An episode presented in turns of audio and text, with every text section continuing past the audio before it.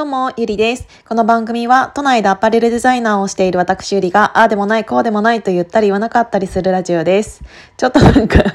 自分のどうもが思った以上に声が大きくてびっくりしたんですけど なんかあの、ん？ちょっと待って。はい。あ、大丈夫、治った。なんかあの、鼻？鼻の、鼻？鼻が詰まってたのかわかんないけど声がなんかちょっと二重みたいな感じに聞こえてた？本人だけかな？わかんないけどちょっと気持ち悪かったんで一回ちょっとあの鼻くそほじった。ほじっときました。えっとうんなんか私もしかしたら今日の放送は、えー、早1.5倍速ぐらいでちょうどいいかもしれない。あの1個前の放送もそんぐらいでちょうどよかったかもしれないって思ったのが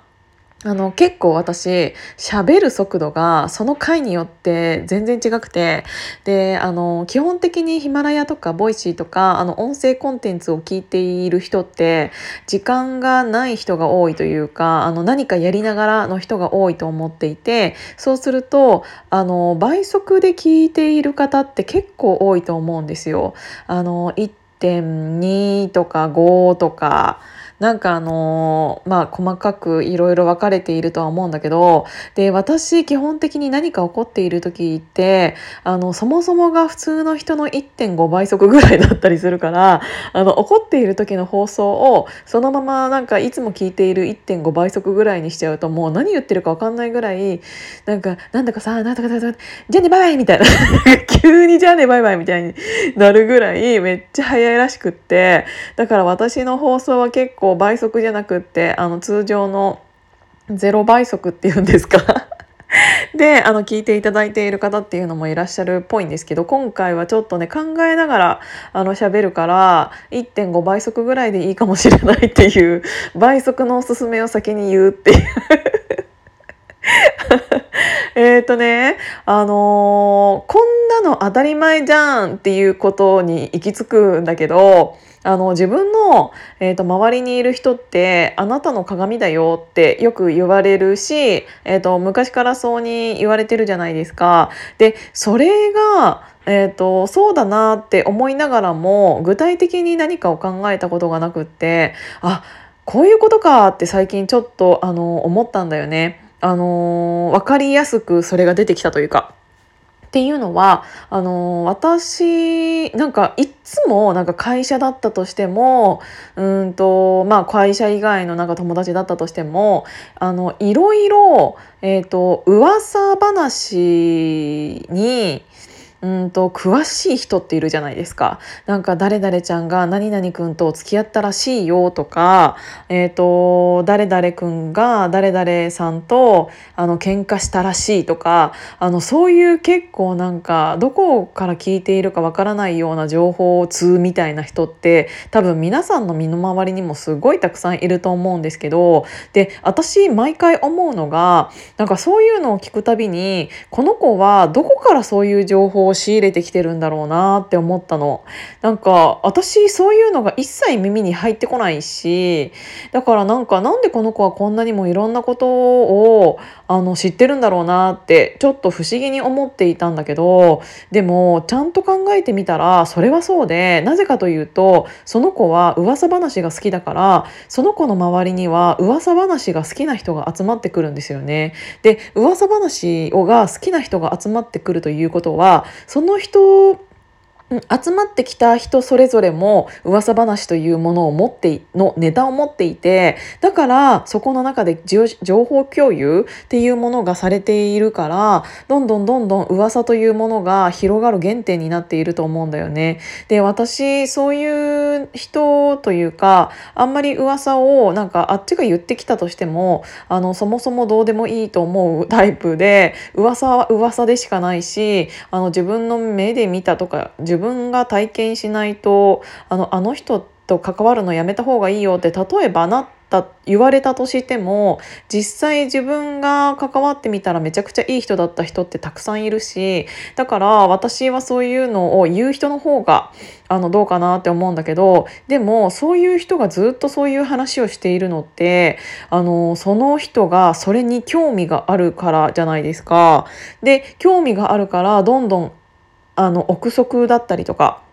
あのいつでもあの頭の中で頭の中でそういうことを考えているからあの目につくものが変わってくるだからそれにおいてこれはこうなんじゃないかとかいろいろ憶測をしてあのそういう仲間と情報共有をしてあのそこからまた派生していくっていうことだなっていうのがすごいあの最近あの周りで起こったことだったから思ったんだよね。あだからこの人はいろんな情報を持ってるんだって思ってまああの私的にはアホくさって思ったんだけどでもだから類友だなってすごく思ったの。でなんかあそういうことかなってすごく思ってうーんだって私もしこれを初めて聞いていただいた方はわからないかもしれないんですけど私が結構こういう感じのあの嫌なことは嫌とか言っちゃうタイプなのであのこのラジオでもね。でこのラジオを聴いていただいている方からしたらわかるかもしれないんだけどあの普通に私に「コンパ行こう」って絶対言わないじゃないですか。普段の私のこの、えーと、ヒマラヤさんを聞いてくださっている人が「ねえねえゆりちゃん最近の恋愛どうなの?」って聞くわけないと思っていてなぜかというと私がそういう発信ももちろんしていないしそういうアンテナがないことなん ないって言ったらもうなんかちょっと女としてどうかなとも思うんだけどなんかないように感じると思うしなんかあの私がこういうのを喋っていることって、えーと、少なからず皆様に影響を与えていてゆりちゃんはこういう人っていう、えーと情報が入ってきてると思うんですよね。だから私の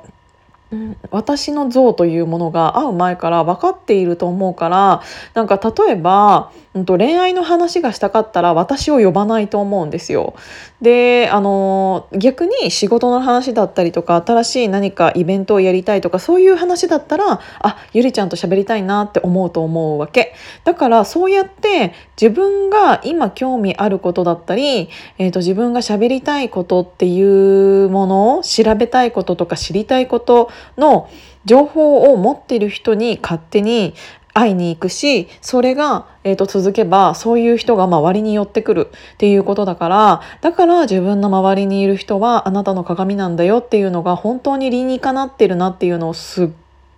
ごく感じたの。本当にその通りだなって思ってでどういう話をしているかによって結構人の表情とかあの口角だったりうんとなんかいろいろ変わってくると思うんだよね。だから結構仲いい人ってどんどんお互いにお互いが影響されてファッションだったとしても、うんと、似たようになってきたりも実際するしそうするとあのどんどん分類されていくというか自分の周りにいる人ってっていうのがどんどんふるいにかけられていってよく会う人と自分が似てくるのっていうのは本当に当たり前だなっていうのを感じたから今自分の周りにいる人っていうものをちゃんと,、えーと、見極めてと言ったらなんかえ選択しているように 感じてしまうかもしれないんだけど、うん、ちゃんと見てあ自分ってこういう感じの人と関わっているんだなっていうことは、えーと、自分がそういう情報を求めていて今今自分がその位置にいるっていうことなんだろうなっていうのを思ったから